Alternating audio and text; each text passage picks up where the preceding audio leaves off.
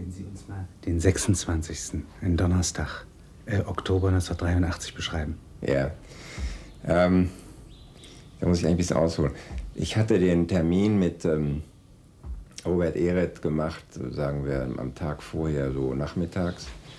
Und ähm, ihm gesagt, dass ich gerne äh, kurzfristig etwas mit ihm besprechen würde.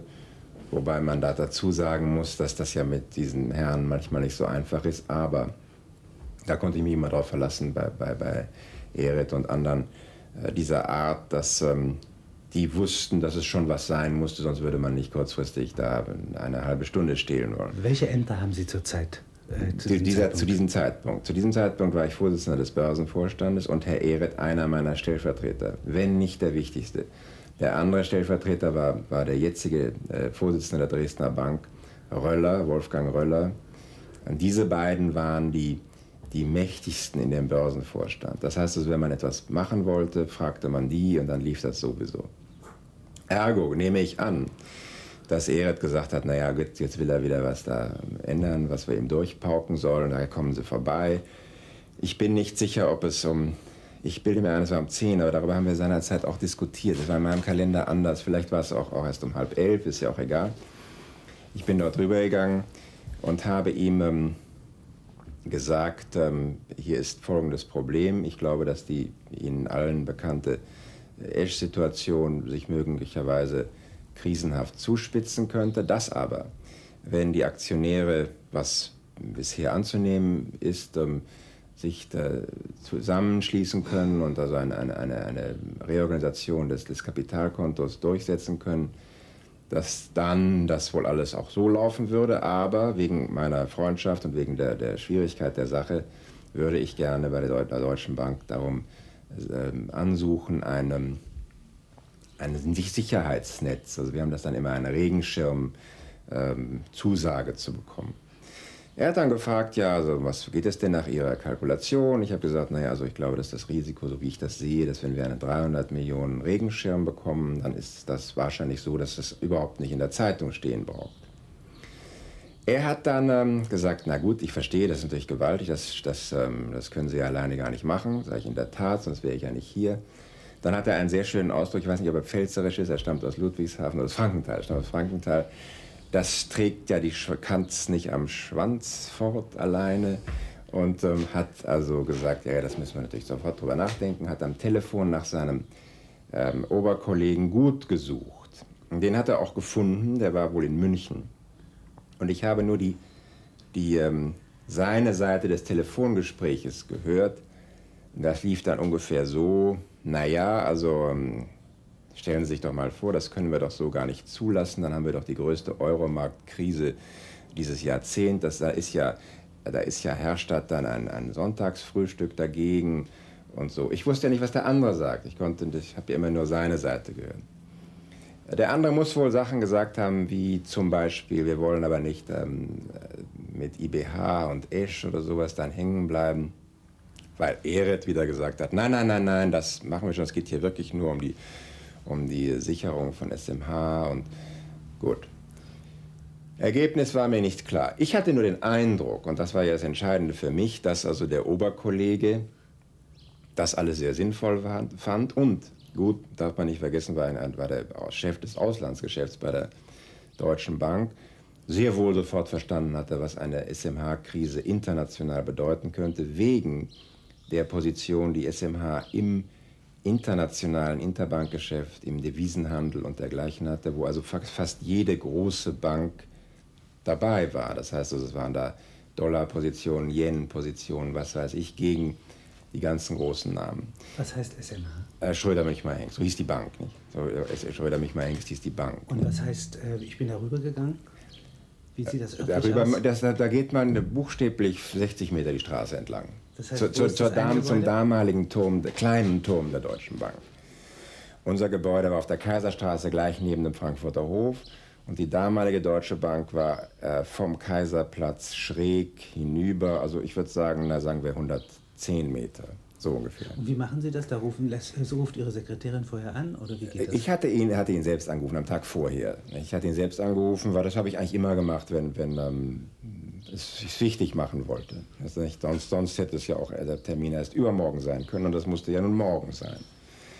Und ähm, also das heißt, da, da, geht, da geht man darüber. Und haben wir jetzt halb zwölf, zwölf? Jetzt haben wir so, würde ich sagen, halb zwölf, nicht? Und dann hat er zwei Dinge gesagt, die ich ganz interessant fand. Ich meine, wir müssen natürlich, äh, deswegen ist ja auch Council hier, ähm, äh, ob das nachträglich noch was bedeutet. Er hat beim Weggehen aus der Tür gesagt, nun sagen Sie mir doch, was mache ich denn jetzt mit meiner eigenen Position? Habe ich gesagt, erstens weiß ich nicht, was Sie für eine haben. Nicht nachdem ich wusste, dass wir eine, eine, eine Refinanzierungslinie, sprich Interbank Handels, Handels, ich meine Geldhandelslinie, von in der Spitze bis zu 150 Millionen hatten, also weit mehr als unser Kapital. Da nicht dazu gerechnet der Wiesenhandelsrisikoposition, weil bei jedem Handelsgeschäft gibt es ja eine Spitze, die an sich Risiko ist, wenn man mit einer anderen Bank handelt. Und dann gibt es noch einen ganz, ganz anderen Risikokomplex, der selten buchhalterisch erfasst wird. Das sind die ähm, äh, Wertpapierhandelsrisiken. Nicht? Also ich verkaufe Ihnen 100 Millionen Siemens Anleihe und muss die in zwei Tagen an Sie liefern. Und wenn ich jetzt morgen pleite gehe, dann könnte es passieren, dass Sie sich diese 100 Millionen beim Konkursverwalter besorgen müssen. Das ist auch noch ein Risiko. Alle diese Risiken waren bei den Großbanken für uns je, jeweils immer ein Mehrfaches unser, unser, unseres Kapitals. Ich erwähne das, weil wir schon mal darüber gesprochen haben, wie werden eigentlich solche Linienentscheidungen gemacht bei Banken. Ähm, sie hatten unsere Bilanz, sie hatten unsere Gewinnverlustrechnung fertig. Sie haben danach nie besondere Fragen gestellt. Also die Kreditentscheidungen für diese großen Engagements werden wohl, äh, wenn man einen Ruf hat, wie wir ihn nun mal hatten, werden die halt so gemacht. Da wird nicht besonders nachgedacht. Und ähm, er hat also gefragt, ja, was mache ich denn nun mit meiner eigenen Position? Ich habe gesagt, ich weiß ja gar nicht, was Sie für eine haben, wie viel Sie im Moment haben. Aber wenn Sie mich schon fragen, das müssen Sie selbst entscheiden. Nur wenn wir hier zu, zu, einer, zu einer sinnvollen Operation kommen wollen, ich habe ja um 300 gefragt, würde ich nur nicht gerade die zurücknehmen, die Sie zurzeit schon haben. Gut, fand er auch und dann bin ich gegangen. Das war das. Er hat dann noch kurz gesagt, Sie müssten aber eigentlich Ihren Freund informieren. Ihren Freund bedeutet in diesem Fall also den, den, den Bundesbankpräsidenten.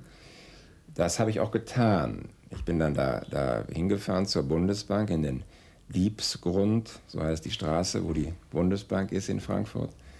Und ähm, das war auch ganz einfach, weil ähm, ich war da so oft immer kurzfristig angemeldet oder kurzfristig eingeladen oder hinbestellt gewesen, dass der sich gar nicht besonders wunderte, dass ich also jetzt um 11.30 Uhr mal vorbeikommen möchte.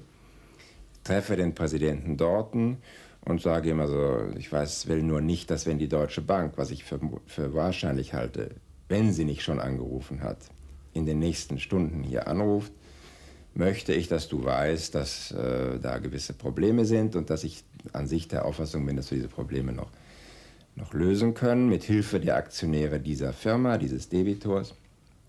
Und ähm, ich möchte nur, dass du das weißt. An sich ist nichts zu besprechen. Ich habe das auch nicht sehr, besonders im Detail mit ihm vertieft. Ich wollte ja nur erreichen, dass er nicht nachher mir sagt, hör mal, mich hat hier die Deutsche Bank angerufen und bei euch scheint es zu brennen. Das hättest du mir ja vielleicht mal sagen können. Ne? Deswegen wollte ich so die, ihm sagen, also die Deutsche Bank wird anrufen, weil ich die Deutsche Bank gebeten habe, mir zu helfen, sollte es brennen. Das brannte ja noch nicht. Ne? Es hätte ja auch nicht brennen müssen, wenn dieses, dieses Abend äh, äh, Aktionärsgespräch anders gelaufen wäre. Aber ich wollte ja diesen Regenschirm vorher haben. Und jetzt fahren Sie weiter nach Mainz. Und nun fahre ich nach Mainz. Und ähm, in Mainz waren zu diesem Zeitpunkt wohl die Mitglieder des Finanzkomitees, das war also ein, ein, ein aus Aufsichtsräten und, und Delegierten von Aufsichtsräten zusammengesetztes kleines Gremium.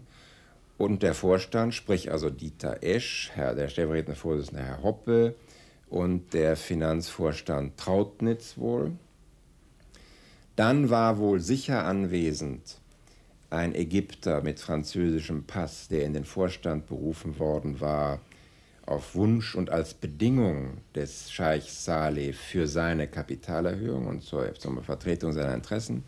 In dem Finanzkomitee, das heißt auf der Aufsichtsratsseite, war ein weiterer Mann von Saleh, ein Pakistani, der an sich ganz gut war und auch was davon verstand. Ähm, dann war ein Mann von Babcock, ähm, von der englischen Babcock. der sich auch der Aufsichtsrat war, und Dr. Lucius von meiner Firma und ich. Das war so ungefähr der Club, würde ich sagen. Und, und der Aufsichtsratsvorsitzende, also der Aufsichtsrat, Herr Scheid aus Trier, also eine Honoratio aus Trier. Und wo sitzen die? Das war in Mainz in einem dieser Türme an der Bahn, da am Bahnhof, ähm, im weiß ich nicht wie wievielten Stock. Und wie fahren Sie dahin mit dem äh, Da bin ich mit meinem Auto hingefahren, ja. ja, ja. Mhm. Und mit Herrn Lucius. Ja. Und ich glaube nicht, dass wir auf dem Wege noch irgendwas Besonderes getan haben. Also, also, also wenn, unter besonders verstehen, dass man vielleicht noch mit irgendjemand telefoniert hätte oder sowas. Das erinnere ich eigentlich nicht. Ich glaube, ich habe mit Herrn Lucius halt das durchbesprochen, wie das jetzt zu laufen hat. Oder und was ist das jetzt für eine Verhandlungslage? Worum geht's? Die Verhandlungslage war schon an sich etwas gereizt, ähm, weil sie ja schon entsachlicht war durch die, durch die Erkenntnis der Großaktionäre aus dem Sommer, dass also hier wohl der Vorstand und der, besonders der Gründervorstand Esch äh, nicht so gut war als Unternehmer und Manager, wie wir uns das alle, alle eingebildet, man kann eigentlich nur sagen, eingebildet hatten, also gehofft hatten sowieso. Ne? Und ähm, nun waren ja im Sommer schon Gespräche gewesen über diese Sanierungskapitalerhöhungen. Die waren und, da, und über die Bedingungen, dass also zum Beispiel der Scheich Saleh besonders gerne General Motors fest anbilden wollte, weil er sie an sich mehr für die Bösewichter hielt als den Esch oder gar mich. Das, das, das fand er ja. Er fand mich mit betrogen. Er fand sich von Esch betrogen und fand mich mit betrogen und fand an sich äh, General Motors als Mitbetrüger, weil die hatten erstens die Terex Division der IBH zu teuer verkauft, zweitens, wenn es um Kapitalerhöhungen ging, ihr Geld, ihre, ihre, ihre Position dort immer reduziert bekommen, während er bekam immer mehr Beteiligung an einem schwierigen Unternehmen. Das war also die, so die psychische Lage. Nur alle diese Bedingungen, erstens, dass General Motors mit einem höheren Betrag, als sie ursprünglich wollten, waren ja eigentlich fast eingetreten, also die 250 Millionen. Zweitens, er hatte seinen Ägypter im Vorstand. Dieser war auch schon seit einigen Wochen, wenn nicht schon seit zwei Monaten da. Das heißt also, sein Informationsfluss war erheblich besser als der meine. In diesem Zeitpunkt, ich hatte ja kein Vorstandsmitglied im Büro vom Herrn Esch muss man ja überlegen. Aber so war so die, die, die Meinung.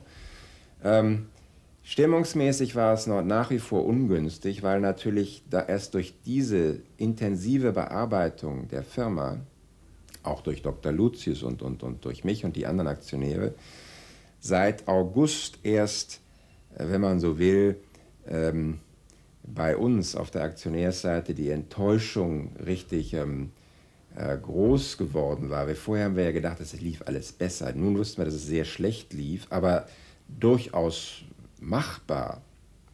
Ganz abgesehen davon, dass zu diesem Zeitpunkt, nämlich im Oktober, in der zweiten Oktoberhälfte, wie ja in der ganzen Weltwirtschaft der, Auftragseingang wirklich anzog. Es zog ja wirklich alles an. Man konnte ja das, das, das, das Licht am Ende des Tunnels dieser dieser zweiten Ölschockrezession ja überall sehen. Man, man konnte es ja an der Börse ja schon sehen und so weiter.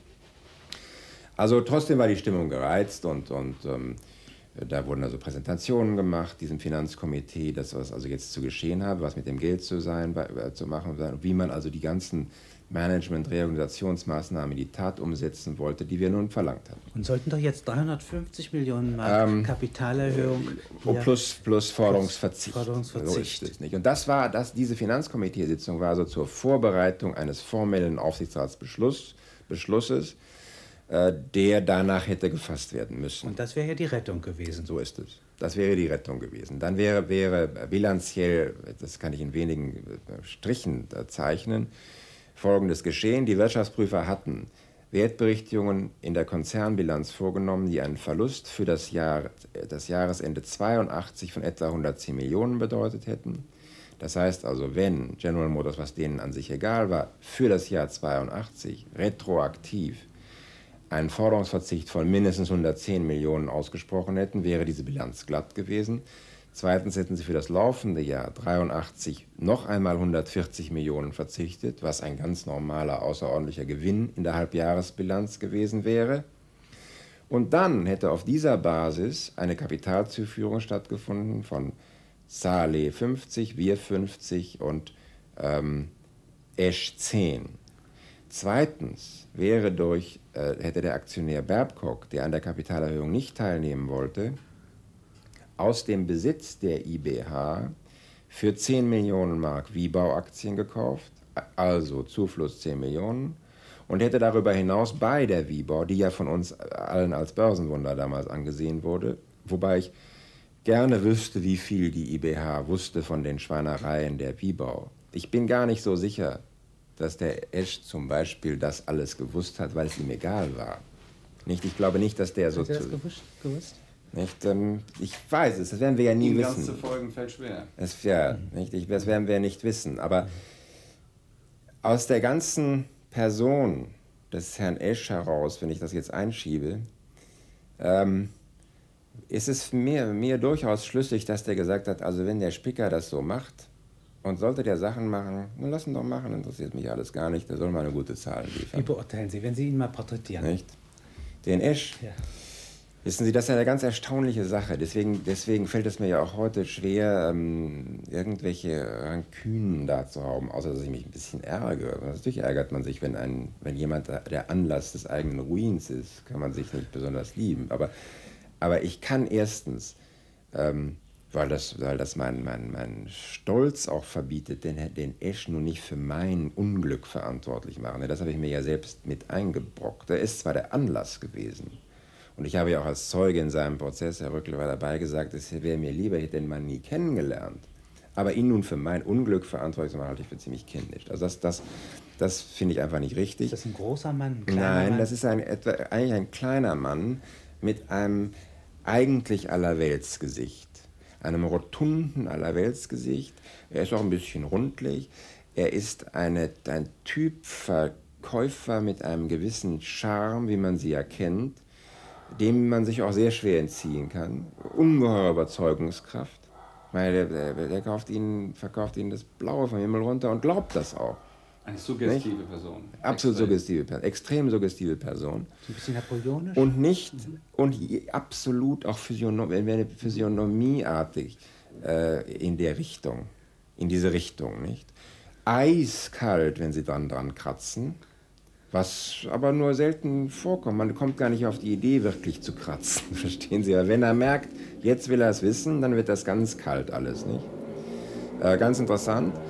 Ähm, ich, ich frage mich natürlich, weil äh, das, das würde für die Personenschilderung an sich erreichen. Ich frage mich natürlich, ob ein solcher Mann ähm, von langer Hand angelegt sich so eine Sache aufbaut, um dann einen möglichst nicht zu sichtbaren Teil abzuschneiden und den immerhin dann nachher auf der hohen Kante zu haben. Das glaube ich zum Beispiel nach wie vor nicht, weil der ist, der ist gar nicht so veranlagt. Das ist ein, das ist ein, ein, begabter Backgammon-Spieler, ein Spiel, was ich nicht kann, aber ich meine, das ist halt ein, ein, ein Gambler erster Klasse. Die denken nicht so. Was so ein Mann natürlich weiß, der weiß früher, wenn es in die Hose geht und passt dann auf, dass immerhin, was für ihn notwendig ist, vorher noch übrig ist. Ich glaube nicht, so wie das zum Beispiel diese Spiegelserie suggeriert hat, dass der das von vornherein darauf angelegt hat. Das glaube ich gar nicht. So, solche Menschen sind nicht so. Nur, wenn der sieht, die anderen sind doof genug, mir hier das, das, das Sparschwein auf den Tisch zu stellen, dann würde ich das schon nehmen. So ist das eher alles. Nicht? Aber ich habe den Tisch nicht zusammengezimmert und eine Decke draufgetan, damit mir einer das Sparschwein draufstellt. Das glaube ich nicht. Ja, also ein dynamischer Mann und ein Ja, Machtmann. unglaublich. Machtmensch. Ja, unglaublich. Was haben diese Firmen hergestellt? Ähm, äh, äh, äh, Baumaschinen aller Sorten. Die, die Wiebau eher spezialisierte große Sachen, Asphaltmischanlagen, Betonpumpen und solche Dinge. Das ist aber was Wertvolles. Ja, ja, ja, ja solche, so eine, so eine Betonmischanlage, eine, eine, eine Asphaltmischanlage geht von 300 bis 1,4 Millionen, also was. Ein, ein Apparat, also ein, eine Anlage. Nicht? Und warum war das nicht verkäuflich? Ja, das war verkäuflich, nicht? Das war an sich verkäuflich, nur, nur, und das für uns, also in diesem, jetzt auf diesen Zeitpunkt gerechnet, war das ja absolutes Wunder, nicht? Die Firma hatte sich verdoppelt in, unter der Regie dieser Leute. Nachher hat sich herausgestellt, dass das zum großen Teil, Teil äh, heiße Luft war. Das waren also, also nicht gebuchte, also gebuchte Nicht-Umsätze, nicht? Oder, oder Bestände, die gefahren worden waren, einen extra dafür angemieteten Hof zehn Kilometer weiter, die aber in den Bilanzen auch von allen Wirtschaftsprüfern testiert als Verkäufe bilanziert waren. Und die dann als Forderungen von uns und anderen finanziert waren, sodass das Geld ja auch kam. Nur die Maschinen standen irgendwo rum. Das waren keine echten Umsätze. Ja, Sie als Bankpräsident haben das noch nie gesehen. Nie. Nie. Nein. Und ja. ich, meine, ich meine, eine Bank hat auch an sich kaum eine Chance, das zu prüfen. Denn die, was die Bank macht bei der Sicherheitenprüfung solcher Art, sie geht hin und sagt, ähm, als Anlage Nummer 67, dann heißt es jawohl, Verschiffungspapiere, Bahnhof, Italien oder was immer. Das wäre eine Stichprobe. Ja, das macht, machen sie bei einer Stichprobe. Ja. Wenn dies alles gefixt ist und die Maschine ist eh überhaupt nicht nach Italien gegangen, sondern steht zehn Kilometer auf einem extra gemieteten Hof, das können Sie als Bank gar nicht finden. Gibt's den Fall? Vor allen Dingen nicht, wenn der Wirtschaftsprüfer, nicht, in diesem Fall die DATAG, das ist eine sehr feine Firma, das alles prüft und, und testiert und, und ähm, absegnet. Also dass ähm, selbst wenn die Leute von meinem Partner Lampert besser gewesen sind, als sie wären, als sie wahrscheinlich waren, bin ich ja gerne bereit einzuräumen, ist das ganz schwer. Und jetzt sind wir wieder äh, Donnerstagabend auf der Aktionärsversammlung. Ja, also auf der Aktionärsversammlung war da eben das, ähm, das Konzept, dass der Aktionär Babcock, die englische Babcock, dass die keine Kapitalerhöhung, das heißt keine weiteren IBH-Aktien zeichnen würde, sondern 20 Millionen Gegenwert Liquidität in die IBH einbringen würde durch einen Kauf von Wiebau-Aktien und zweitens durch einen ähm, äh, eine, eine Vorauszahlung auf ähm, irgendwelche Wiebau-Anteil, äh, Wiebau-Produkte, ähm, äh, die bei der Wiebau ähm, Liquidität äh, zuführen. Nein, halt, Kapitalerhöhung bei der Wiebau sollten sie auch machen. Das ist so was, glaube ich. Ja. Äh, jedenfalls wäre bei der Wiebau direkt 10 Millionen eingeflossen und diese hätten dazu wieder gedient, Konzernforderungen von ähm, IBH an Wiebau abzudecken. Sodass also faktisch im Topf bei der IBH 20 Millionen angekommen wären. Das war deren Beitrag. Das waren also alles zusammen 50 plus 50 plus 20 plus 10 sind 130 plus Millionen. 250. Das sind Millionen. 380 Millionen Mark. Wären buchhalterisch an diesem Stichtag, also zu erwähnen, also zu, zu den auszupendelnden Stichtagen, committed gewesen, verpflichtet gewesen durch Aktionäre. Das bei einem Altverlust von 110 einem möglichen Neujahresverlust von, sagen wir, 300, wäre ja immerhin noch nach Adam Riese ein Gewinn von 70 Millionen für das laufende Jahr gewesen. Wahrscheinlich hätte man die auch noch verdrückt irgendwo. Nur, so sah das aus. Nicht? Wäre dies geschehen, wäre Herr Escher sein Genie dargestanden, denn er hätte ja einen riesigen Gewinn ausgewiesen zulasten seiner Aktionäre. Und eine SMH-Bank-Problematik hätte es nie gegeben. Und jetzt äh, sind wir meinetwegen abends Nicht? 9 Uhr oder Jetzt sind wir abends Uhr. 9 Uhr und ähm, das zuckte uns. Da, ja, da, da, hat man, da hat man ähm, in, dem, in dem Hotel Hilton in Mainz, Mainz ähm, gegessen. Es kann auch sein, dass die Sitzung dann, die, die zweite, die, die, die äh, Präsidiumsaufsichtsratssitzung ohne ja, mit dem Finanzkomitee, dass die dann im, in dem Hotel war, das weiß ich jetzt nicht mehr genau. Also das könnten wir vielleicht mal Illustra Lucius fragen. Wie gehen Sie genau da vor? Also wenn Sie merken, es ist eine gespannte Atmosphäre, es führt nicht weiter, machen Sie da eine Pause? Äh, das ist das Übliche oder man, man, äh, man unterbricht. Solche, also ich persönlich hab, das, habe solche Sachen immer ganz gerne gemacht, weil das, da, da kann man ja eine Unterbrechung erfinden und das auflockern und dann wieder zurückkommen. Nun, ich war ja nicht Vorsitzender, nur der Vorsitzende war ein, ein reizender Mann, ein typischer... Äh, Trierer kann man das wohl nur nennen, so ein Mosel-Rheinländer, Handelskammerpräsidentin Trier, damals der größte Korkenfabrikant in Deutschland, also jede Flasche Mosel oder Rheinwein, die sie öffnen, wird ein Korken von Herrn Scheid äh, drin gehabt haben. Wie leitet er das? Ach, der leitet das wie eine Karnevalssitzung eigentlich immer alles. Das war sicher auch nicht sehr sinnvoll, aber, aber ähm, das war nicht so schlecht. Der hat atmosphärisch da einiges gemacht und hat wie wirkt das ähm, auf den Ägypter? Der Ägypter konnte, konnte der Ägypter, der war Vorstand wenn, im, ja. bei Aufsichtsrat. Aber wie wirkte das rheinische, äh, dieses moselische Temperament? Auf den Ägypter, das weiß ich eigentlich nicht mehr. Ich weiß nur, das wissen Sie, wenn man ein neu gebackener Vorstand ist und der Aufsichtsratsvorsitzende macht einen rheinischen Witz, dann muss man höflich lachen, auch wenn man Ägypter ist. ich glaube nicht, dass. Und jetzt das, nach dem Essen Das ist das Wesen des deutschen weiter? Aktiengesetzes. Ja, wie geht es jetzt weiter?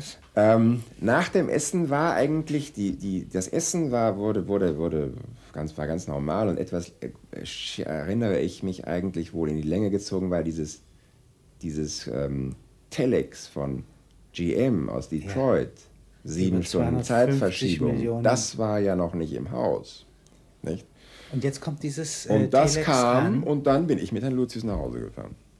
äh, man hätte darüber nachdenken können, wäre bei uns eine, eine, eine Regenschirmkonstruktion äh, der Deutschen Bank schon im Hause gewesen. Das hatte ich ja nicht.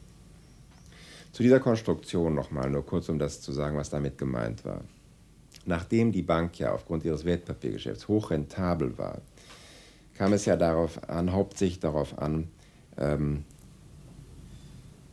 Ruhe zu bewahren. Das heißt, wenn eine Bank ins Gerede bekommt, sind sie im Allgemeinen ja gar nicht zu retten. Deswegen, das musste von vornherein vermieden werden.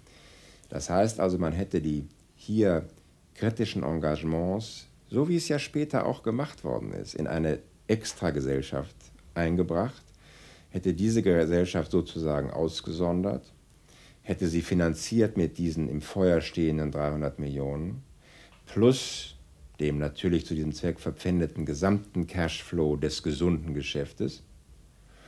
Und dann wäre das in einer Reihe von Jahren erledigt gewesen. Jetzt fahren Sie an diesem Abend nach Hause, yeah. 26. Oktober 83. Yeah. Äh, das ist schon spät in der Nacht wahrscheinlich. Das war sehr spät in der Nacht, das war sicher so nach Mitternacht sicher. Sie fahren ja. über die Autobahn nach Frankfurt rein? Ja, mit Herrn Lucius. Ja, wie sieht das aus, Frankfurt, ähm, wenn Sie da reinfahren? Was sehen Ihre Augen? Ja, noch sahen die da nichts Böses. Nicht? Ich habe, habe damals, ich war, ich, an dem Abend, muss ich sagen, war ich eigentlich, und ich würde das gerne vielleicht nochmal mit Herrn Lucius, den ich ja ab und zu sehe, nochmal checken. Wir waren ja zusammen und wir haben ja über alle möglichen Dinge gesprochen. Ich würde eigentlich meinen, dass wir an dem Abend gesagt haben, also General Motors mit 250 ist im Kasten. Ähm, äh, der Herr Ehret und der Herr Gut heute Morgen, das hatte ich an Lucius erzählt, weil der war, war so Chef des, des Inhabersekretariats, das war die Stabsabteilung, wo alles gemacht wurde, was nicht normal war sozusagen. Äh, habe ich gesagt, wissen Sie, für den Fall, dass hier was schießt, war ich heute Morgen bei der Deutschen Bank und das riecht alles nicht so schlecht, was ja auch so war. Ich habe das ja vorhin erzählt, ich, ich hatte eigentlich den Schluss, wie wenn ähm, die Deutsche Bank äh, das Gefühl, hatte mir das Gefühl vermittelt, also das sehen wir uns jetzt mal an äh, er hatte ja gesagt, also sagen Sie mir bitte morgen, was Sie da verhandelt haben mit, an dem, mit den anderen Aktionären und dann sehen wir weiter. Also ich kann nicht sagen, dass ich irgendwie Weltuntergangsstimmung da gehabt hätte. Äh, Im Gegenteil, ich fand das alles gar nicht so schlecht. Das kann man naiv finden, aber auch mit rückblickend finde ich, kann man es auch weniger naiv finden, ja, nicht so wie das sich alles entwickelt hat. Nicht? Das war ja schon mal was. Ja, damit war die Bilanz der IBH jedenfalls besser als viele andere Bilanzen ja. damals. Nicht? Also und jetzt sind Sie also zu Bett gegangen und Eben. am anderen Morgen? Am anderen Morgen bin ich in die Bank gefahren und habe, habe ähm, Herrn Ehrert gesagt, also das ist so und so gelaufen gestern. Das ist also da, da haken noch gewisse Dinge. Also mir wäre schon lieber, wenn wir das Projekt, was wir gestern Morgen äh, angesprochen haben, weiter bearbeiten könnten. Und deshalb äh, bin ich äh, nicht nur einverstanden, sondern würde ich äh, Ihre mir gestern versprochenen ähm, Experten hier sehr herzlich willkommen heißen und dann soll die sich das halt mal ansehen, mal sehen, was man daraus machen kann. Sie sind aber jetzt von einem Konkurrenzunternehmen und kommen jetzt in Ihre Bank und durchleuchten alles. Sehr, sehr, sehr guter Punkt. Natürlich ist das ein, ist das ein Problem, nicht? Ich meine, äh, das Problem habe ich damals zwar erkannt, aber das war mir egal. Ich hatte, wenn, wenn Sie zu der Mutterkuh des deutschen Bankwesens gehen und sich aber Sie sich einbilden, ein ein geachteter persönlicher Freund zu sein, sich dieser ausliefern, lassen Sie uns ruhig mal so nennen, dann ist Ihnen das ja egal. Ich wollte ja sagen, ja bitte, selbstverständlich lasse ich die Hosen runter, wenn ich von euch 300 Millionen haben will. So war das Gefühl. Das fand ich nicht weiter schlimm. Was die dann im Einzelnen sich haben geben lassen, das weiß ich nicht, aber ich glaube alles. Ich glaube, die haben alles gesehen. Das war, das war jedenfalls der Sinn der Sache. Und so wie die Qualität dieser beiden Männer war, ähm, bin ich auch ziemlich sicher, dass die alles gesehen haben, was sie sehen wollten. Die konnten alles sehen. Die wollten auch alles sehen. Und das war ja auch ganz klar. Nicht? Lesen und, die dann Akten, stellen die Fragen? Ah, nein, die nehmen die. Wir hatten ja ein sehr, sehr, ähm, nicht kompliziert, aber ein, ein, ein sehr modernes Rechnungswesen. Die, die konnten ja fast auf den Tag sehen, was da für Wertpapierprovisionen, für für andere Provisionen, für, für, für Wochenzinsmargen. Das, das lag ja alles da. Also an, alle äh, G&V-Positionen haben die zunächst angesehen, nehme ich an. Und dann äh, würde ich mir vorstellen, haben sie das Kreditportfolio angesehen äh, und solche Dinge, also die, die Risikopositionen der Bilanz. Also ich glaube, das kann man in 48 Stunden, wenn man weiß, was man, was man, ähm, wenn man vom Fach ist, dann kann man das in 48 Stunden leicht bei so einer Bank der Beteiligungschef hat ähm, sehr offen auch gesagt, ja, also was wir da gefunden haben, äh, speziell auf dem Wertpapiersektor, das hat uns doch ähm, äh, sehr beeindruckt. Nicht so was Ähnliches hat er, glaube ich, gesagt. Also da waren wir doch erstaunt, dass ähm, eine, eine ähm, solche Bank ähm, diese, dieses Geschäft hatte. Also das, das war ein, ein absoluter Aha-Effekt. Da stand ja auch große Neugierde, da reinzuschauen. Natürlich. Das. Nun darf man nicht vergessen, dass mein Freund ähm, Eret und Stellvertreter im, im, im, im, Börsen, im Präsidium des Börsenvorstands ähm, auch zuständig war für das Wertpapiergeschäft der Deutschen Bank in Frankfurt, was implizite bedeutete eine Rivalität zur Deutschen Bank Düsseldorf, dort vertreten durch den Mitsprecher Christians.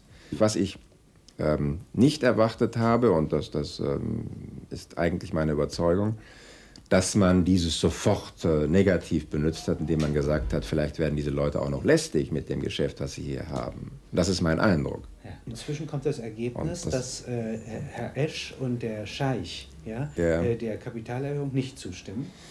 Ja, das, das ähm, Ergebnis stand ja schon am Abend im Raum, ähm, aber ähm, ich weiß nicht, ob sich das am Freitag verdichtet hat. Ich glaube, das war am Freitag, war das alles so offen. Das hing halt so, weil, weil wir hatten ja noch keine definitive Antwort gegeben dem Scheich, dass wir auf keinen Fall auf seine erpresserische Forderung eingehen würden. Das war wohl, glaube ich, mehr so, dass, dass, ist das dass wir. Ein Scheich? Der Scheich Saleh Kamel ist natürlich gar kein Scheich. Das ist halt so in Arabien, dass man Scheich können sie sich über, erstens nur nennen, wenn sie ein Scheich sind. Das heißt, dann müssen sie ein Stammesführer sein oder ein, ein naher Verwandter eines Stammesführers. Oder sie müssen ein religiöser Führer sein. Ansonsten ist Scheich eher so wie österreichische Hotelportiers Herr Baron sagen. Ja. Das ist ein, ein, ein gewürdiger Mann, wird in Arabien Scheich genannt. Wenn er reich ist, wird er besonders gerne und der Scheich war reich genannt. und war beteiligt? Der war hauptsächlich reich hatte, ernannte, wurde aber Scheich Saleh genannt und war reich geworden durch, durch die typischen Dienstleistungsgeschäfte, die in Arabien in, in, den, in den Öljahren liefen.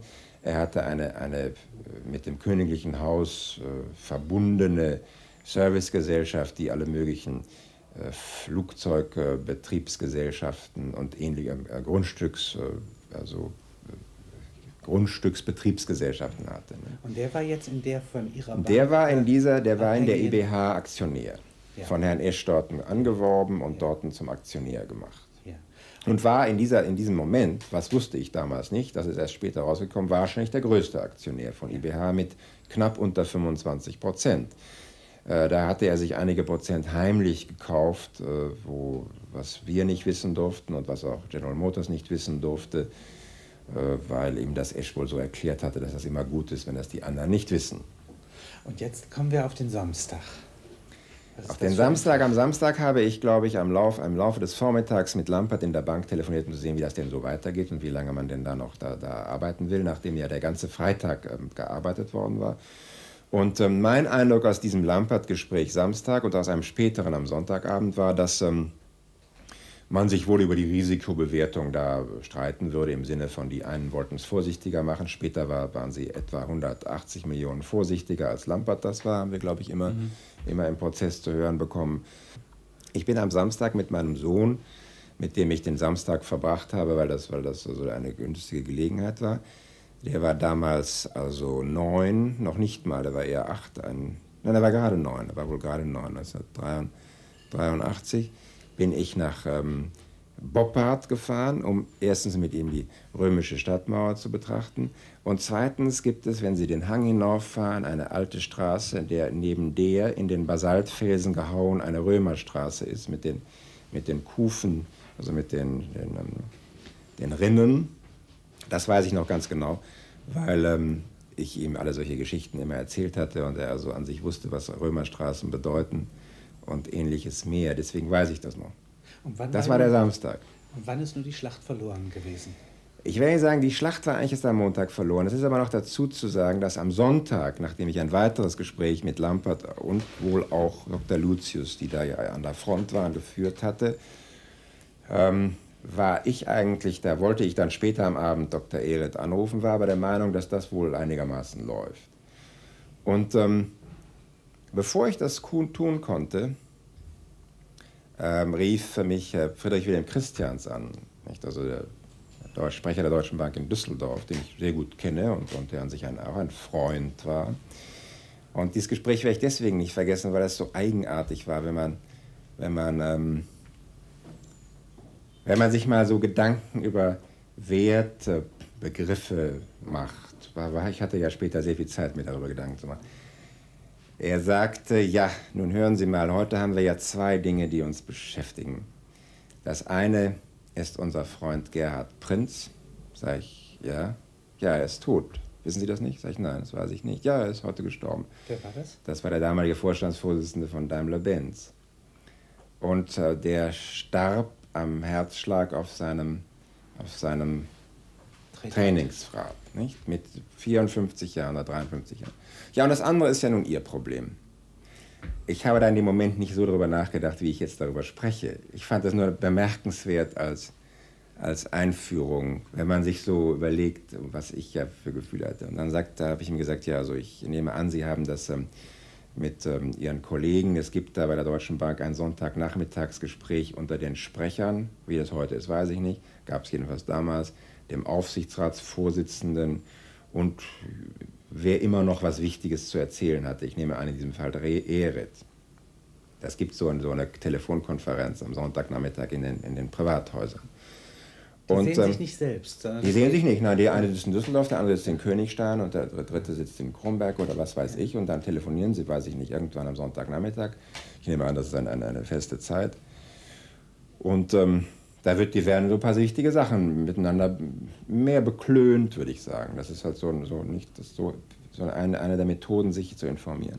Ich finde das eine sehr sinnvolle Methode. Das weiß ich, dass das bei denen immer so war.